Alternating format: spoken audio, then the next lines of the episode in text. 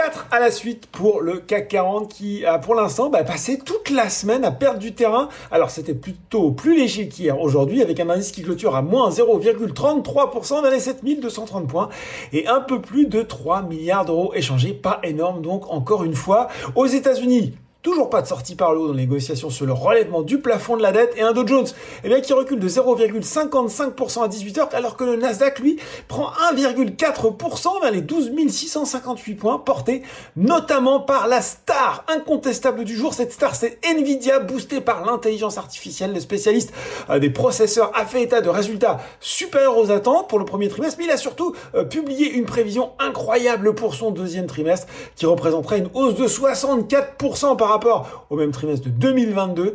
Euh, l'action prend près de 27% en séance et se rapproche de la barre symbolique des 1000 milliards de dollars de capitalisation.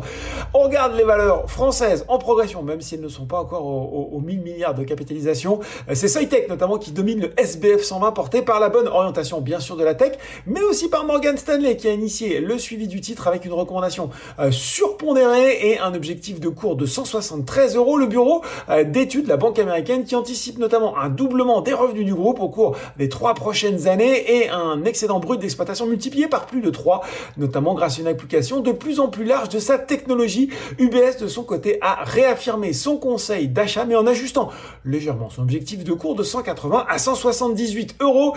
SES Imagotag arrive derrière sur le SBF 120, sur le CAC 40, c'est Schneider Electric qui se distingue devant Dassault Systèmes, Hermès et Legrand. Euh, et puis à noter sur le SRD le rebond euh, rebond de plus de 10% après 4 séances de repli. Justement, si on s'intéresse aux valeurs en baisse, eh bien c'est de Richbourg qui euh, qui signe la plus mauvaise performance du SBF 120 dans la foulée de sa publication au titre du premier semestre de son exercice 22-23. Le spécialiste des services environnementaux a dévoilé un résultat de 72 millions d'euros en recul de 39,1% par rapport à l'an passé. Son excédent brut d'exploitation a lui diminué de 21, un petit peu plus de 21% à 179 millions d'euros. Téléperformance recule aussi, tout comme Nexens et Valorec. Voilà, c'est tout pour ce soir. En attendant, n'oubliez pas tout le reste de l'actu éco et finance est sur Boursorama.